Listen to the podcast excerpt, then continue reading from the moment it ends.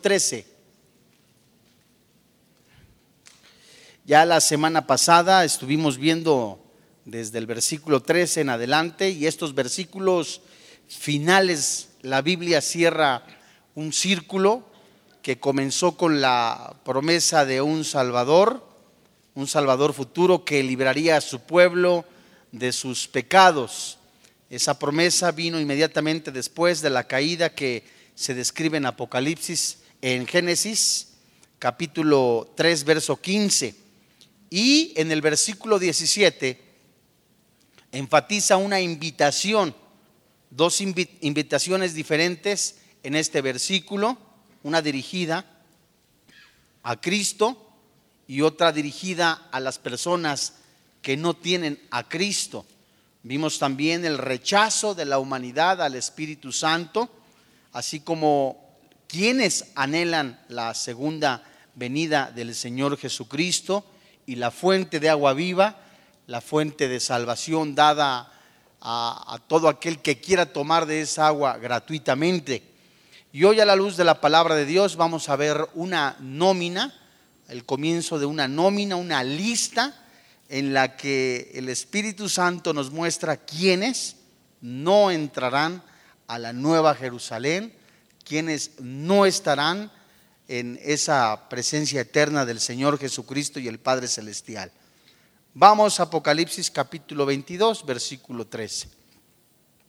Dice la Biblia, yo soy el alfa y la omega, el principio y el fin, el primero y el último versículo 14.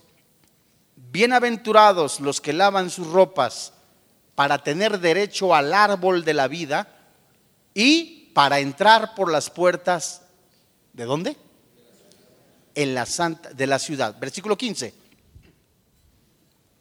Más los perros estarán fuera y los hechiceros, los fornicarios, los homicidas, los idólatras, y todo aquel que ama y hace mentira. Versículo 16. Yo Jesús he enviado mi ángel para daros testimonio de estas cosas en las iglesias. Yo soy la raíz y el linaje de David, la estrella resplandeciente de la mañana. Versículo 17. Y el espíritu y la esposa dicen, ven. Y el que oye diga, ven y el que tiene sed, venga, y el que quiera, y el que quiera, tome del agua de la vida gratuitamente. Amados santos hermanos en la fe, Jesús jamás promete una posición prominente a una persona. En ninguna parte de la Biblia del Nuevo Testamentario promete una posición política, una posición próspera, sino promete vida y vida en abundancia, vida eterna. En este versículo 24, esta sección comienza con la última de las siete bienaventuranzas de Apocalipsis. Esta bendición probablemente del propio Señor Jesucristo es para quienes lavan sus ropas. ¿Qué son las ropas? ¿Qué tipifican las ropas de una persona. Las ropas sucias, en Apocalipsis capítulo 22, verso 14, que es de las primeras que vamos a estudiar, ¿qué dice la Biblia en cuanto a esto? Representan el carácter pecaminoso de la persona. Vayamos a Isaías capítulo 64, versículo 6, en donde encontramos esta descripción. Isaías capítulo 64, verso 6. Dice el versículo 6, si bien todos nosotros somos como suciedad y todas nuestras justicias como trapo de inmundicia y caímos todos nosotros como la hoja y nuestras maldades nos llevaron como el viento. Santos hermanos en la fe, estas ropas sucias tipifican, enseñan, muestran no solamente la manera en que una persona vive, sino también la urgencia de que los creyentes sean cada vez más semejantes a su Salvador. Esta palabra, literalmente, que nosotros también encontramos en Romanos capítulo 13, leamos capítulo 13, versículo 12 en adelante. Es la imagen que presenta aquí de un soldado en Romanos capítulo 13, versículo 12 en adelante. Tú puedes ver a un policía, ves el uniforme, inmediatamente te das cuenta que es un vigilante o un policía. Versículo 12 del capítulo 13 de Romanos. La noche está avanzada y se acerca el día. Desechemos pues las obras de las tinieblas. Y la Biblia dice, vistámonos las armas de luz. Es interesante, desde el versículo 12 y 13, dice el versículo 13, andemos como de día. Recordemos que la palabra andar se traduce como vivir de manera continua. Andemos como de día, honestamente, no en glotonerías y borracheras, no en lujurias y lascivias, no en contiendas y envidia. Estos dos versículos representan aquí la imagen de un soldado que se ha revolcado, se ha embriagado en un bacanal nocturno y todavía lleva puesta este uniforme de su pecado cuando cae inconsciente en medio de su beodez. Esta palabra beodez es, es estar en estado de ebriedad. La palabra desechar que encontramos en Romanos capítulo 13 está hablando literalmente de abandonar, de renunciar. ¿A qué? A las obras de las tinieblas donde todos los pecados pueden ocurrir. La urgencia del mensaje del Señor Jesucristo, del ángel, del mensajero, que este libro no sea sellado, sino que se anuncie de vivir en santidad. Andemos como de día honestamente, se refiere a la sobriedad, con fe, con amor, con esperanza de salvación. Pero ¿cómo entonces es una persona que es un cristiano? Vayamos entonces a la vestidura del escogido de Dios. Colosenses capítulo 3, versículo 9. La primera advertencia es, o la primera invitación, o quizá la última invitación para los oyentes del mensaje es, bienaventurados, una, la última bienaventuranza de las siete que hay en Apocalipsis. Dichosos aquellos que lavan sus ropas. Bienaventurados, dichosos los que han despojado, los que han abandonado las ropas de pecado. Colosenses capítulo 3, versículo 9. No mintáis los unos a los otros, habiéndoos despojado, ¿qué dice la Biblia? Despojado del viejo hombre con sus hechos. Versículo 10. ¿Y qué dice?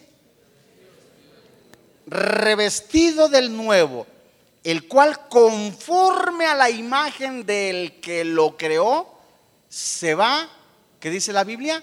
renovando hasta el conocimiento pleno. Versículo 11, donde no hay griego ni judío, circuncisión ni incircuncisión, bárbaro ni escita, siervo ni libre, sino que Cristo es el todo y en todos. Versículo 12.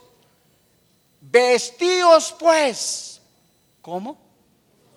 Como escogidos de Dios santos y amados, de entrañable misericordia, de benignidad, de humildad, de mansedumbre, de paciencia. Versículo 13.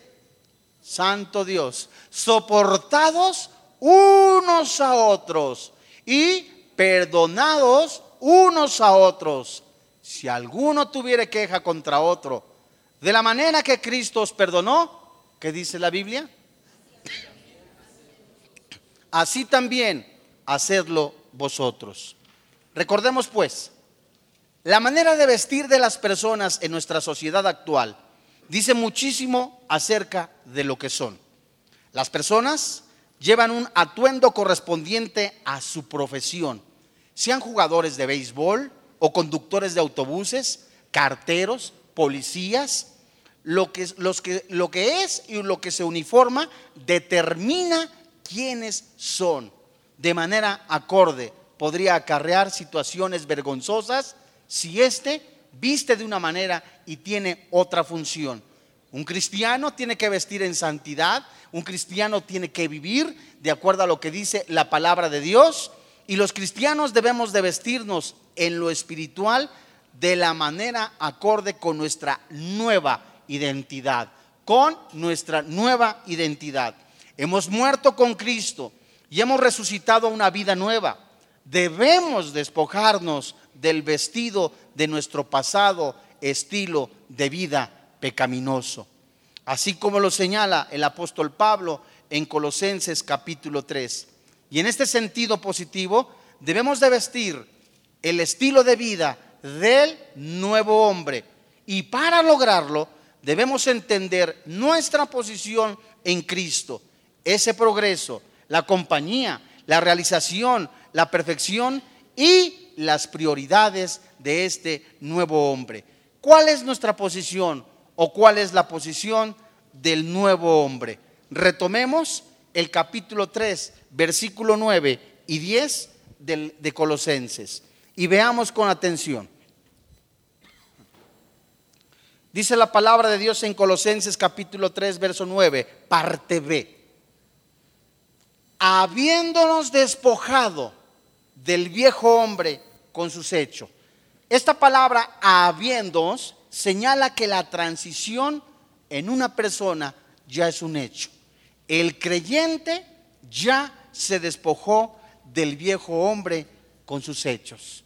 Es decir, dice la palabra de Dios en Romanos capítulo 6, versículo 1, perseveraremos en el pecado para que la gracia abunde. Pablo contesta, del griego megeneito, ni Dios lo permita, terminantemente no. Ese estilo de vida, ese estilo de vida que antes teníamos, Efesios capítulo 2, antes estábamos muertos en nuestros delitos y en nuestros pecados. Ahora somos nuevas criaturas. Juan capítulo 1, versículo 12. A los que creyeron y le recibieron, Dios les dio potestad de ser hechos hijos de Dios. Esta palabra, habiéndonos, señala este cambio, esta transición. Así que hoy recordemos lo que el Espíritu Santo nos dice a través de las cartas paulinas.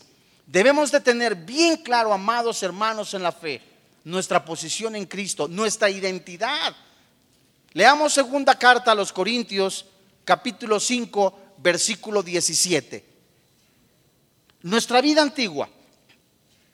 Dice Pablo también, los borrachos, los adúlteros, los afeminados, los maldicientes, los estafadores, no heredan el reino de los cielos.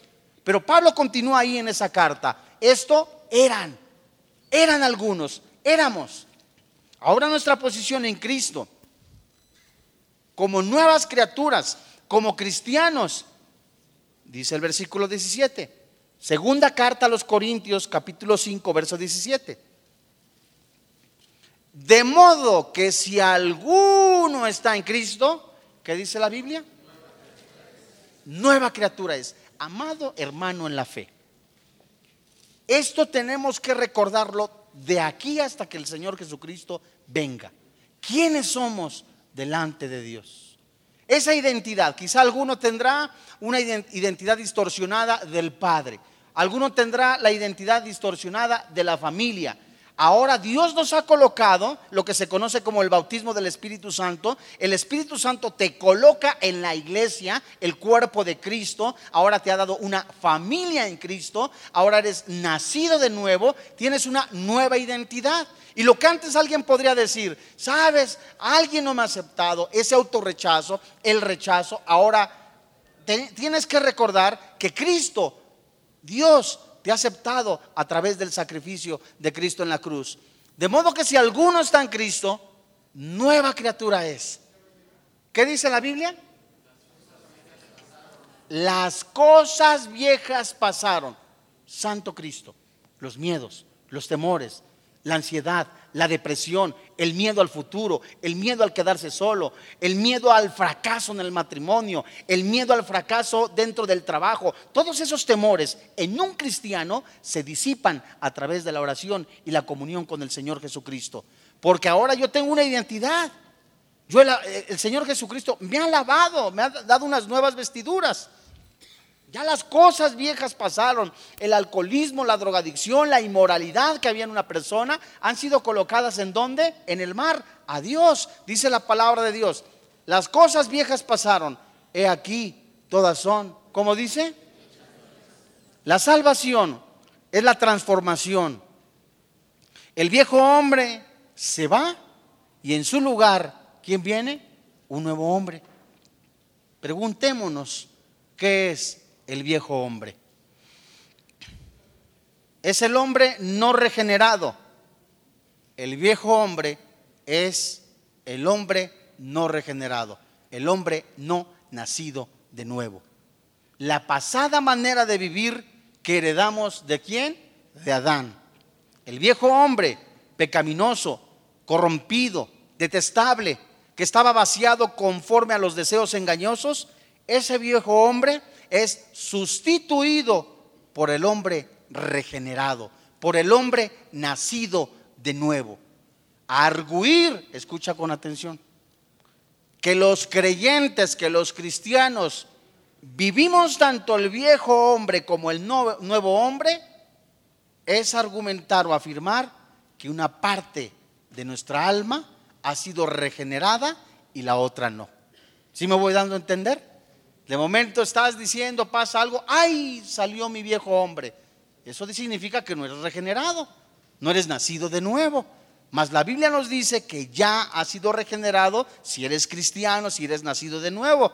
Pero esta biparticipación espiritual no haya respaldo en las escrituras. ¿Qué es el nuevo hombre? El nuevo hombre es una persona regenerada, nacida de nuevo. En el momento que recibimos a Jesucristo como nuestro Salvador personal, en ese momento somos regenerados, nacidos de nuevo, fuimos justificados, hemos sido apartados, es decir, somos eh, santificados. Y hay cantidad preciosa eh, de operaciones del Espíritu Santo en nuestra vida. Somos bautizados por el Espíritu Santo, es decir, colocados en la iglesia de Cristo. Hemos sido sellados por el Espíritu Santo. Eso significa la garantía de la redención de, ti mismo. Somos también, de la misma manera, inscritos en el libro de la vida. Todas ellas operaciones diferentes. A diferencia de que ya no ocurren más que una sola vez. A diferencia de la llenura del Espíritu Santo, que esa debe de ocurrir de manera continua en la vida del cristiano. Gálatas capítulo 5. La llenura del Espíritu Santo no es una opción para el creyente. La llenura del Espíritu Santo es un mandamiento. Sed llenos del Espíritu Santo. Todos somos sellados, los que somos cristianos. Todos somos bautizados por el Espíritu Santo. Una sola fe, un solo bautismo, un solo Cristo, dice Efesios. Pero no todos somos llenos del Espíritu Santo en la misma proporción porque no todos buscan con todo su corazón, con todas sus fuerzas, al Señor Jesucristo. La llenura del Espíritu Santo es una responsabilidad de cada creyente. El nuevo hombre, la persona regenerada, representa lo que cada creyente es en Cristo Jesús. Vayamos a la segunda carta a los Corintios en el capítulo 5, versículo 17, donde vemos de nueva cuenta que el nuevo hombre es una nueva criatura. De modo que si alguno está en Cristo, nueva criatura es. Las cosas viejas pasaron, he aquí todas hechas nuevas. Anota por favor, Efesios capítulo 4, versículo 17. El cristiano vive de manera diferente, anda de manera diferente. Efesios capítulo 4, verso 17. Esto pues digo y requiero, dice el apóstol Pablo a la iglesia en Éfeso. Esto pues digo y requiero en el Señor, que ya no vivas, que ya no andes como los otros gentiles que andan en la vanidad de su mente. El cristiano regenerado es una nueva criatura. Anda diferente a los del mundo y anda también en amor. Efesios capítulo 5, versículo 2.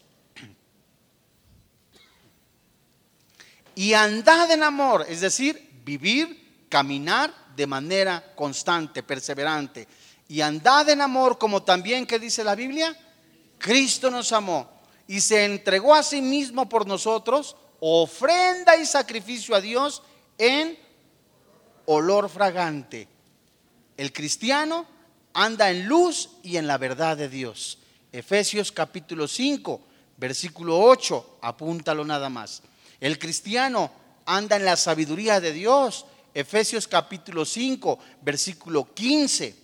El cristiano ama la ley de Dios y al Hijo de Dios, odia el pecado y procura la justicia.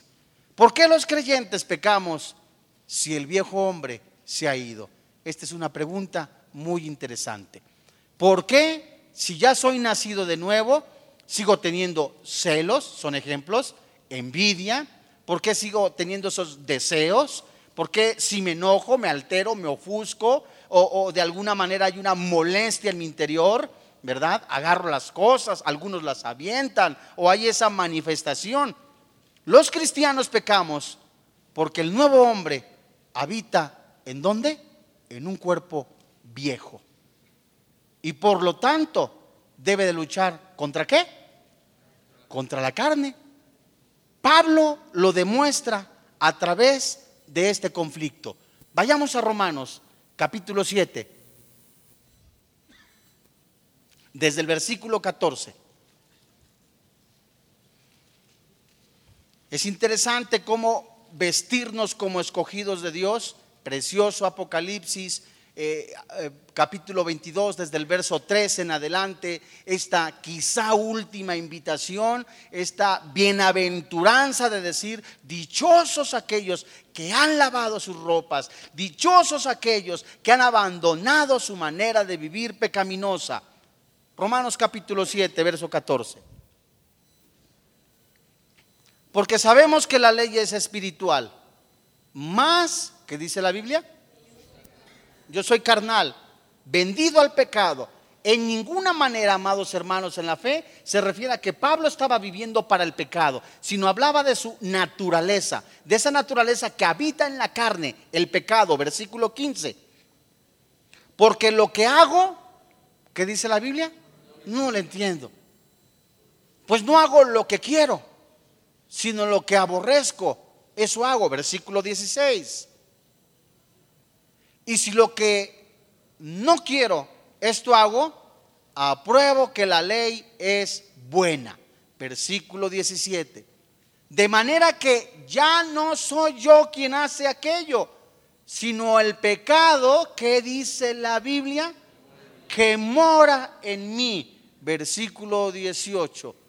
Y yo sé que en mí, esto es, en mi carne, no mora el bien, porque el querer el bien está en mí, pero no el hacerlo. Verso 19, porque no hago el bien que quiero, sino el mal que no quiero. Eso hago, verso 20. Y si hago lo que no quiero, ya no lo hago yo, sino el pecado que mora en mí. Así que queriendo yo hacer el bien, hallo esta ley, que el mal, ¿en dónde está? En mí, versículo 22. Porque según el hombre interior, me deleito en la ley de Dios, pero veo otra ley en mis miembros que se revela contra la ley de mi mente y que me lleva cautivo, preso a la ley del pecado que está en mis miembros. Versículo 24. Pablo dice, miserable de mí, ¿quién me librará de este cuerpo de muerte? Aguántame en ese versículo 24. La lucha, esta lucha donde el pecado no está en el hombre interior, es el yo que ama lo santo, sino está en la carne. La carne no es el cuerpo en sí, sino el cuerpo usado y oprimido por el pecado. Es el cuerpo dominado por el pecado y por el mal, en tanto que el pecado habita durante la vida terrenal. Dios mío, no hay nada más hermoso que nos revela el Espíritu Santo en Gálatas capítulo 5. Ser llenos por el Espíritu Santo, la palabra ser llenos se traduce como gobernados por el Espíritu Santo, ser guiados por el Espíritu Santo. Y la palabra de Dios nos muestra nueve componentes del carácter del cristiano. Se conocen como el fruto, no los frutos, el fruto del Espíritu Santo en el cristiano. Amor, gozo, paz, paciencia, benignidad, mansedumbre, todos ellos forman parte del carácter del cristiano. Dios mío, vas en la calle, ¿verdad?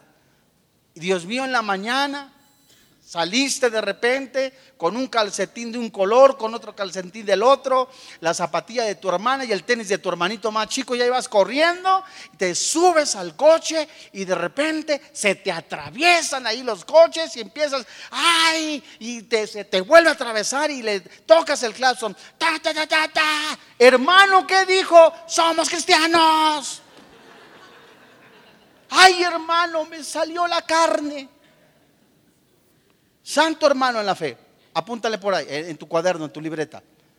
Romanos capítulo 8. Ninguna condenación hay para quien está en Cristo Jesús. Romanos capítulo 12, versículo 1 y 2. El ruego de Pablo a la iglesia en Roma. Os ruego por la misericordia de Dios que presentéis vuestro cuerpo en sacrificio vivo. Amado santo hermano en la fe. Cuando Pablo dice, miserable de mí, en Romanos 7, 24, ¿quién me librará de este cuerpo de muerte? Dios mío. Y sigo teniendo tentaciones. Y sigo teniendo, eh, eh, eh, soy, sigo, me ofusco. Una vez llega un jovencito y me dice, pastor, es que me gustan mucho las muchachas. Gloria a Dios, ¿verdad? Alabado sea el Señor. Pero tenemos que aprender a ver a las mujeres como Dios ve a las mujeres. Y cuando surge todo eso, la carne, ¿cuáles son los deseos de la carne? Se describen en Gálatas. Haced morir las obras de la carne. Esta frase, haced morir las obras de la carne, se traduce como no dar de comer. ¿Tienes problemas, Dios mío? ¿Te gustan las muchachas? Dios mío, llevo mi cuerpo a qué? A servidumbre. Romanos 12.1, hago morir, empiezo a transformar mi entendimiento a través de la palabra de Dios. Es decir, transformado se traduce del griego metamorfosis, la información que yo antes tenía de mi vida, de cómo comportarme, lo que el mundo me decía que estaba bien, el Espíritu Santo a través de la palabra de Dios me va no solamente mostrando lo que agrada al Padre, lo que a mi vida bendice, y voy desechando la información del mundo y voy aquí mismo, tomando esa información, llevarla a mi corazón, a llevarla a una vida espiritual. Pablo dice, Dios mío, sigo siendo iracundo, sigo siendo de esta manera, me comporto de esta manera. A veces hasta digo una majadería, eso es una posición de una persona. Pero cuando dice el versículo 25, Romanos 7, 25, estamos frente a esa lucha, la carne. Pablo dice, gracias doy a Dios por Jesucristo, Señor nuestro. Así que yo mismo con la mente sirvo a la ley de Dios, mas con la carne a la ley del pecado. La versión lenguaje actual del versículo 24 y 25 mencionan, gracias a Dios por el sacrificio de Cristo en la cruz, en la cual puedo descansar. El concepto carne encierra todos los deseos, los impulsos, las pasiones pecaminosas relacionadas con nuestra condición humana. La presencia de la carne no redimida nos lleva a gemir dentro de nosotros mismos, esperando esta adopción, la redención de nuestros cuerpos, y que ésta se describe en Romanos capítulo 8, versículo 23. Pero la pregunta es, ¿qué hacemos? ¿Qué debemos de hacer mientras estamos en este cuerpo? El Espíritu Santo nos está diciendo, vístanse, ¿verdad? Lávense. Regresemos a Colosenses capítulo 3, versículo 10. el progreso del nuevo hombre. Dice la Biblia, y revestido del nuevo, el cual conforme a la imagen del que lo creó, ¿qué dice la Biblia? Se va renovando hasta el conocimiento que pleno. Tener un nuevo hombre significa que el creyente tiene una vida nueva en Cristo Jesús, pero no la madurez espiritual inmediata. Tener un nuevo hombre significa que tenemos una nueva vida, pero no la madurez espiritual inmediata. La carne deja ver los vestidos del viejo hombre, de ese hombre frente a un nuevo para tentarlo, para volver a usarlos en el transcurso de su vida. El nuevo hombre está completo, pero tiene la capacidad de crecer, así como un bebé al nacer está completo y puede crecer. ¿Verdad? El bebé nace, tiene los mismos músculos que una persona de 13, 14 años, a diferencia que los tiene el de los 13, 14 años más desarrollados, ¿verdad? Así el cristiano acaba de nacer, gracias papito, hoy yo sé, tengo una identidad con Cristo, Jesús es mi salvador personal, mi Padre es Dios, qué precioso conocer que ahora mi Padre es Jehová de los ejércitos y la vida santa fluye de un conocimiento maduro, tal y como dice Romanos capítulo 12, versículo 2. La palabra de Dios es el alimento que hace posible el crecimiento del nuevo hombre. La rapidez con la cual crezcamos los creyentes depende de la cantidad de comunión con el Señor Jesucristo y de, lo, y de que pongamos en práctica la palabra de Dios en cada uno de nosotros. Qué triste es personas que dicen, hay un requisito para servir, hay un requisito para hacer aquello, que es que disipularse. Eso no habla más que, imagínate que digas, oye, para seguir viviendo necesito comer. Y eso es triste en la vida de un cristiano. El cristiano por convicción tiene que, de veras, necesito de Jesús, Juan capítulo 15, versículo 1 en adelante.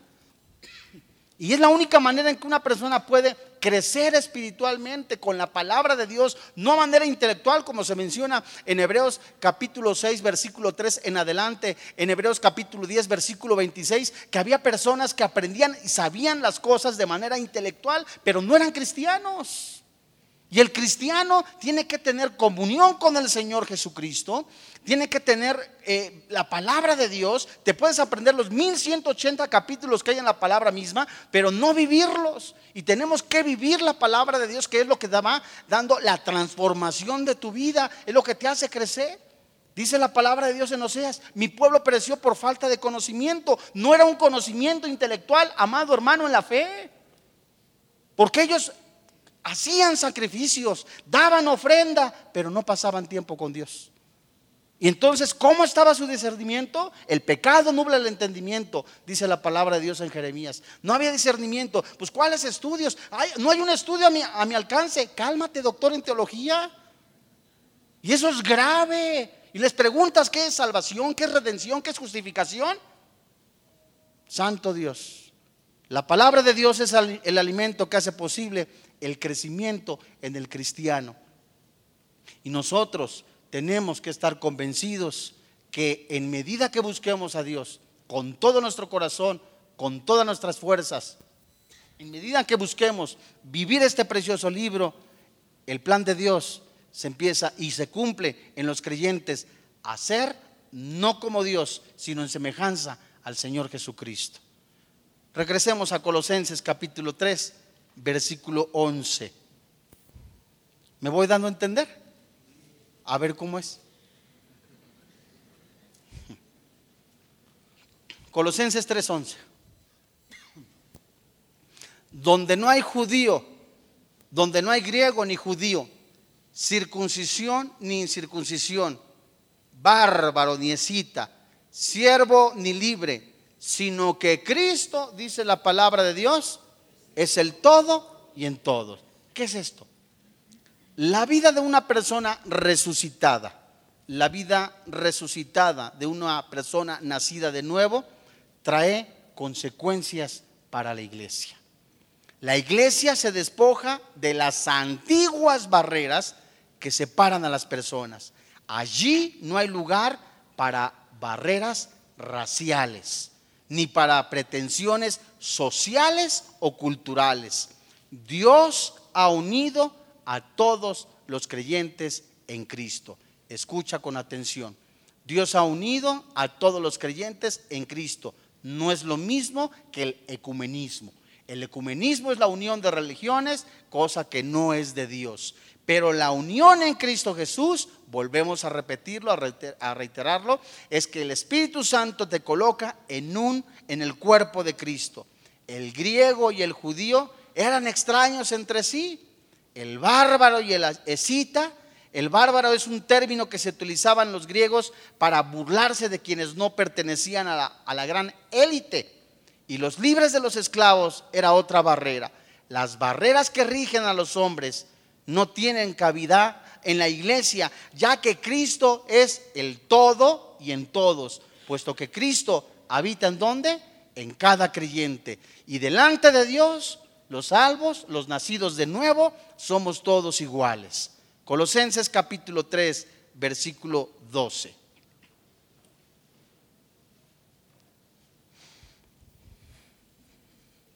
Dice la palabra de Dios. Colosenses capítulo 3, verso 12.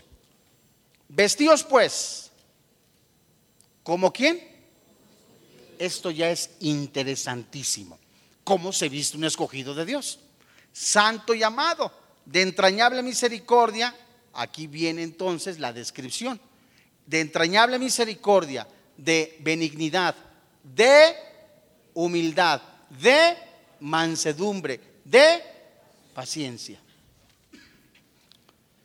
Dice la palabra de Dios, versículo 13, soportados unos a otros y perdonados unos a otros si alguno tuviera queja contra otro, de manera Santo Cristo Redentor crucificado y ascendido al tercer cielo. ¿Cómo dice?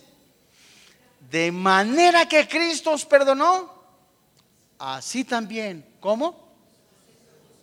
Hacedlo vosotros.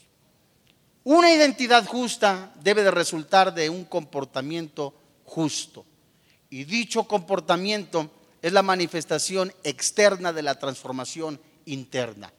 El cambio en una persona, la transformación de una persona no es de afuera hacia adentro, es de adentro hacia afuera. El tabernáculo fue construido de adentro hacia afuera. Nuestra renovación es de adentro hacia afuera. Nuestro cambio es de adentro hacia afuera. Y la copia de la santidad ¿Cuál es? La religiosidad. Qué bonito se expresa, cuántos versículos se sabe, mira nada más, qué derechito camina, mira cómo carga la Biblia, qué bárbaro. Todos los días está ahí en la iglesia, pero no tiene comunión con el Señor. El cambio es, la transformación es de adentro hacia afuera. La palabra escogidos por Dios nos enseña que Dios nos escogió en Cristo antes de la fundación del mundo, Colosenses. Dios no nos llamó para nuestras buenas obras. Somos santos, somos apartados, somos amados por el amor que Dios nos ha dado a través de Cristo en la cruz. La palabra vestíos que se encuentra en Colosenses capítulo 3, versículo 12. Esta palabra vestíos viene del griego enduo y se traduce como vestirse, cubrirse, hundirse como se hunde en el agua. ¿De qué manera? Haz de cuenta, eh, ves una alberca y generalmente o la mayoría de las personas se meten totalmente a la alberca, ¿no? Solamente algunos, ay, con el dedito chiquito están, ay, ay, ay, ay, ay, Y no, no, eh, la persona que anhela, quiere mojarse un chapuzón, se avienta al agua y está jajaja, jejeje, jijiji, jojojo, jujuju, bueno, todas las vocales. Y ahí está, pero mojadito y está, ay, qué sabroso. De esa manera, el cristiano se viste en la comunión con el Señor Jesucristo. Vestíos, sumérgete en la oración, en la comunión con el Señor Jesucristo. Te hundes, papito santo, te alabo ahí en lo secreto, de veritas, de veritas. Qué precioso es que, no sé, te levantes a las 3, 4 de la mañana, cuando el Señor te llama ahí a estar con Él y ver el amanecer. Gracias, papito, estás alabándole y luego abrir la palabra de Dios y que el Espíritu Santo habla a tu espíritu es el regalo más hermoso después de la salvación que Dios da a un cristiano. Tener comunión con sus hijos. Dice la palabra de Dios también ahí en Colosenses. ¿Ya vamos entendiendo lo que es vestidos? Es sumergirse. ¿Sí o no? ¿Aquí están? No, pues sí, gracias por su ánimo. Vestidos significa sumergirse, hundirse como en el agua de entrañable misericordia. Bueno, ¿qué es entrañable? Se refiere literalmente a las, a las partes internas del cuerpo humano, es decir, el corazón, los pulmones, el hígado, los riñones. Y en el Nuevo Testamento se utiliza para hablar en el sentido figurado del lugar en el cual residen las emociones. Sumérgete, húndete en la palabra de Dios hasta que llegue al corazón, hasta que llegue hasta tu hígado, hasta que llegue hasta tus pulmones, a tus riñones, de tal manera que esa paz que sobrepasa el entendimiento guarde tus, dice la palabra de Dios, pensamientos. Empezamos a ver las vestiduras del cristiano hundirse. ¿Cómo me he visto? Me hundo en la palabra de Dios. Dios está gobernando a través de su Espíritu Santo. Eh, eso es lo que significa ser llenos del Espíritu de Dios. Y como consecuencia, como resultado, viene qué? La misericordia. ¿Qué es la misericordia? Se traduce como piedad, simpatía, compasión. Y podemos decir, vístanse de compasión profunda o tengan un sentimiento de compasión interna y apremiante. Es decir, un cristiano que vive en la palabra de Dios, que va siendo transformado, va siendo, siendo, va siendo sensible a la voz de Dios. A mí me impresiona, por ejemplo, Pablo, que fue asesino, el apóstol Pablo, y que perseguía y traía licencia para asesinar. Escribe en sus cartas, hijitos míos. Imagínate la transformación que hizo el Espíritu Santo en su vida. Después dice Pablo ahí en su carta a Timoteo, habiendo yo sido blasfemo, perseguidor e injuriador, fui recibido a misericordia porque lo hice en ignorancia. Y Pablo menciona también en su carta a Timoteo, palabra fiel y digna de ser recibida por todos, que Cristo vino a los hombres a salvar a los pecadores, de los cuales, dijo Pablo, yo soy el primero. Estaba saturado del Espíritu Santo y esta cualidad divina fue demostrada en su máxima expresión, la misericordia. ¿En quién? En Jesucristo. Haya pues en vosotros ese sentir que hubo en Cristo Jesús, que siendo en forma de Dios no se aferró como tal, sino como sino que se despojó. Veamos un ejemplo de la misericordia de Jesús. Mateo capítulo 9, verso 36.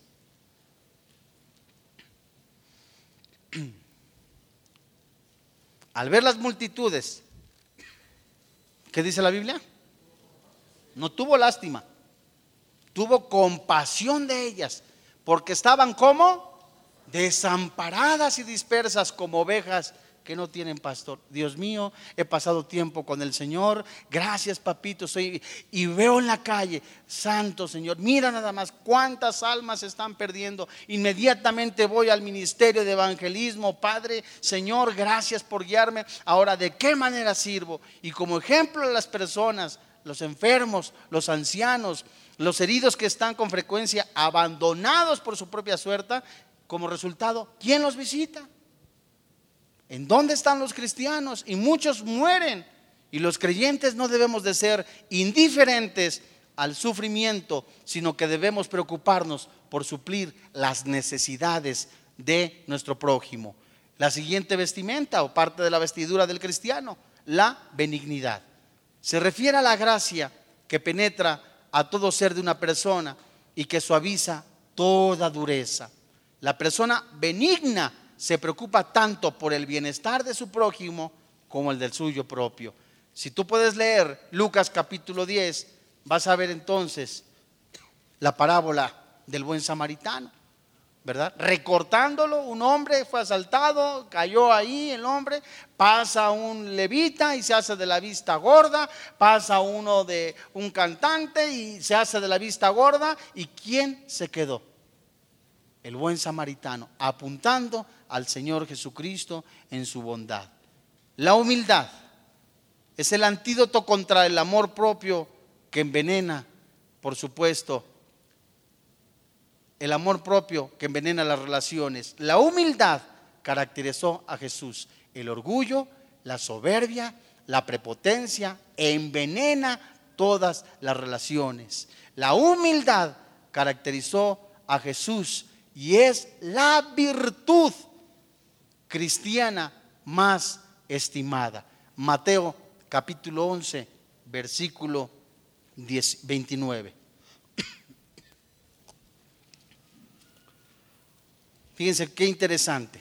Jesús el Hijo de Dios, diciéndole a sus discípulos, llevad mi yugo sobre vosotros ¿Y qué dice? Y aprender de mí, que soy manso y humilde de corazón, y hallaréis descanso. ¿Para qué? Para vuestras almas. Manso y humilde. La mansedumbre también está muy relacionada con la humildad. Puede haber personas que puedan tener mil millones de dólares y son las personas más humildes, más sencillas.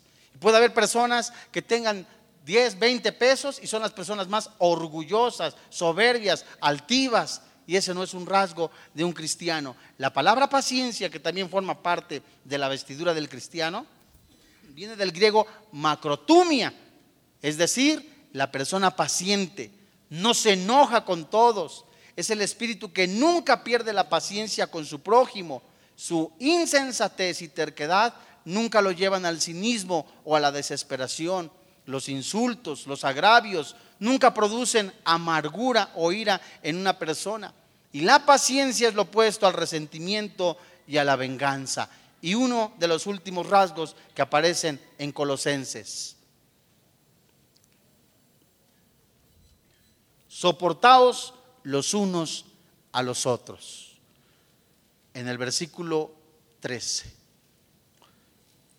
Soportaos unos a los otros. ¿Qué quiere decir resistir? ¿Qué quiere decir soportar?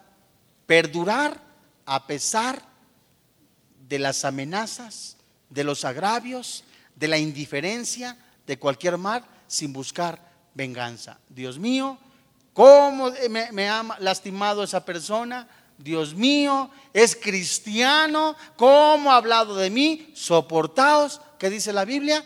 Los unos a los otros. Dios mío, pero si es cristiano y habló un montonal mal de mí. Fíjate, me hizo la vida de cuadritos. La Biblia dice, soportaos los unos a los otros. Y la medicina para tus huesos, que es la palabra de Dios, la medicina para tu espíritu es el perdón. El perdón. Jesús en la cruz se puso en nuestro lugar, recibió el castigo que tú y yo merecíamos por causa del alcohol, de las drogas, de la inmoralidad, del pecado. La paga del pecado es la muerte, mas el regalo de Dios es la vida eterna. Su expresión de Jesús al ver la burla, el escarnio, el rechazo fue, Padre, perdónalos porque no saben lo que hacen. ¿Cuál es tu reacción al ver una persona que te hizo la vida de cuadritos hace mucho tiempo? ¿Cuál es tu reacción al momento de ver a la persona que por causa de él perdiste el trabajo? ¿Cuál es la reacción de la persona que, que viviste, estuviste con él?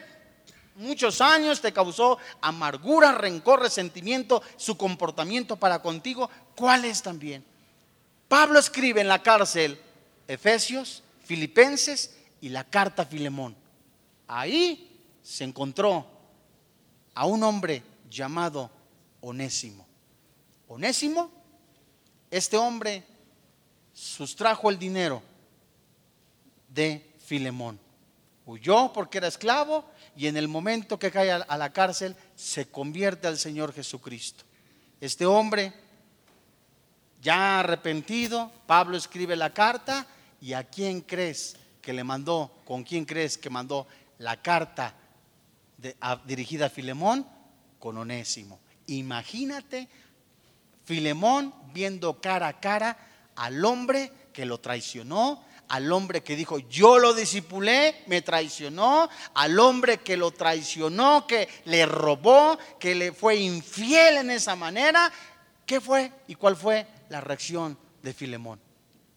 Lee la carta y el apóstol Pablo le dice, anota todo lo que él te debe a mi cuenta, pero deudores somos del Señor Jesucristo. Nada se puede comparar a lo que hizo Jesús en la cruz, que tiene trascendencia eterna a un comportamiento que alguien te hizo y que no has podido perdonar. No entenderemos esto hasta que tengamos una plena convicción de lo que hizo Jesucristo en la cruz en la manera que nosotros nos sumergimos en la palabra de Dios, nos vestimos de esa preciosa vestidura del Espíritu Santo, el Espíritu Santo va creciendo de tal manera en nuestra vida que el perdón, la misericordia, la bondad van creciendo de una manera tan hermosa que en medida que creces en el Señor, en medida que creces en el Espíritu de Dios, en medida que buscas de Dios, si es cierto, vienen más pruebas, vienen más adversidades, pero recuerdas lo que el apóstol Pablo dijo, todo lo puedo en Cristo que me fortalece. Vamos a orar.